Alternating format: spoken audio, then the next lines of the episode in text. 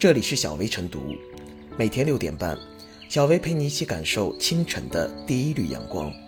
同步文字版，请关注微信公众号“洪荒之声”。本期导言：最近，一份名为《山西洪灾救命文档》的在线表格在网络上渐渐流传，其中分地区详细记载着众多地区在暴雨洪灾中的求助信息。包括需求物资、需求量、联系人、联系方式、所在区县、目前状态等十几个小项。这份文档的最初创建者是二十岁的山西女孩齐一飞，目前就读于西安交通大学艺术专业。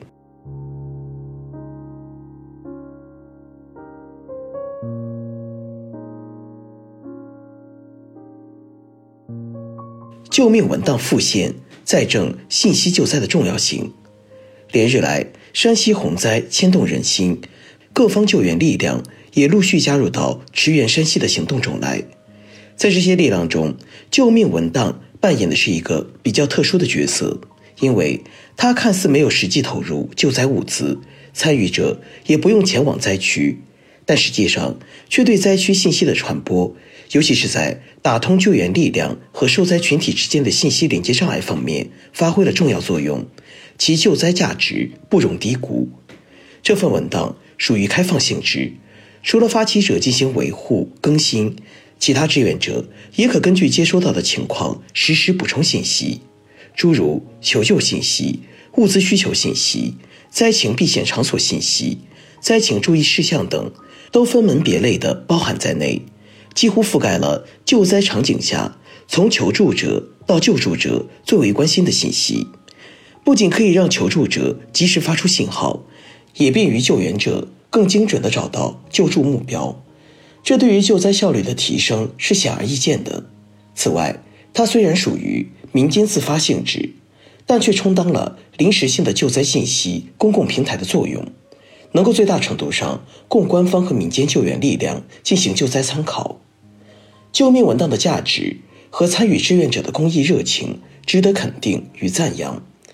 但还是必须承认，由于救命文档完全是民间自发组织的，这种特殊的救灾信息管道的建立依然带有较大的偶然性。比如，它到底在何时启动，主要还是在于网络对于灾情的关注程度以及。个别志愿者的自觉，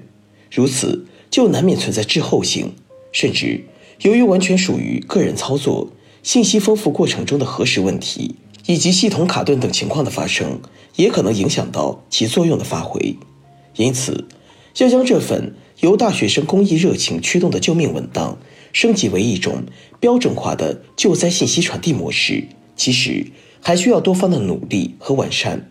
比如。官方能不能借鉴这种方式，将灾情信息集纳平台的建设纳入到应急预案之中去？相关平台能不能有配套的技术支撑等等，都值得探索。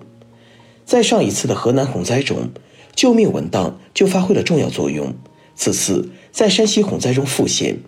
参与发起的大学生其实也是受到上次的启发，他的一再出现，并且都发挥了实实在在的作用。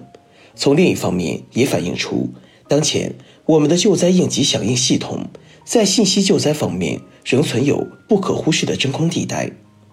一定程度上说，救命文档越受欢迎，发挥的作用越大，越表明既有救灾信息体系的不足。事实上，无论是上次的河南，还是这次的山西，有关洪灾信息传播不畅的现象及其所引发的社会对于救灾效率的质疑。都是客观存在的，所以对待又一次发挥重要作用的救命文档，不能只有感动和赞赏，而更应该看到其所对应的官方救灾应急响应系统中信息通道的短板。一个健康且高效的救灾信息传播、公开集纳系统，对于提升救灾效率、降低灾害损失的重要意义不言而喻。网络技术的进步为建立更高效的灾情信息发布和集纳机制提供了更多的可能性。这一红利不仅要为民间力量所用也应该促进官方救灾体系的完善。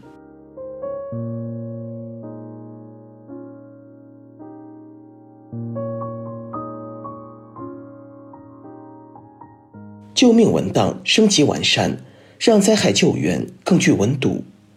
两个多月前的河南版救命文档曾刷屏网络，得到社会各界，包括舆论的普遍肯定与赞赏。如今，一份名为《山西洪灾升级版本》的救命文档又开始在网络流传开来。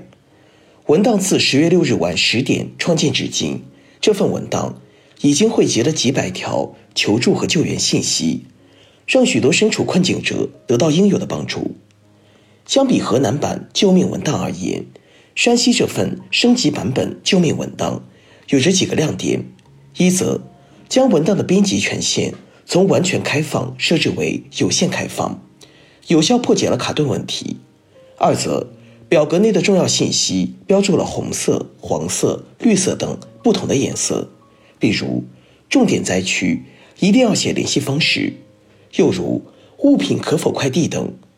如此醒目的语言标识。可以充分让信息实时汇集、流转、共享与对接，对救灾非常受用。此外，两百个编辑者一度同时在线，还有许多曾参与河南洪灾救援的志愿者纷纷加入，将求助信息搜集、筛选和录入，分配给专门的志愿者分头去做。如此一来，无疑将在线协同编写的功能发挥到了极致，最大限度地调动了。网络大众的主观能动性汇聚成防汛救灾的精诚汤匙。救命文档的网上海量传阅，为援助打开了更大空间。大家可以利用救命文档，给灾区人民送一些食品，背老弱病残下楼，或去医院解决燃眉之急。距离较远的人，同样可以利用救命文档指南，譬如利用快递邮寄些救灾必需品。这不仅可以有效节省有限的专业救援资源，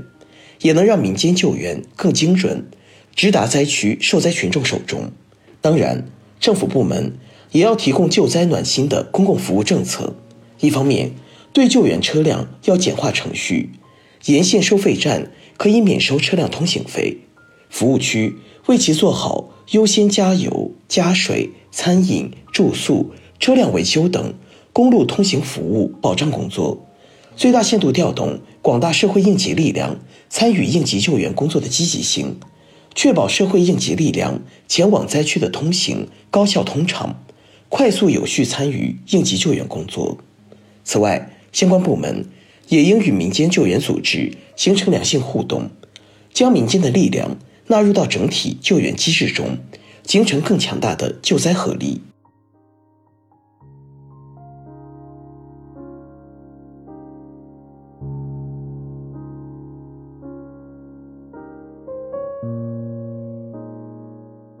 最后是小薇复言，从河南到山西，救命文档成了面对突发重大社会事件时消解信息孤岛的一剂良方。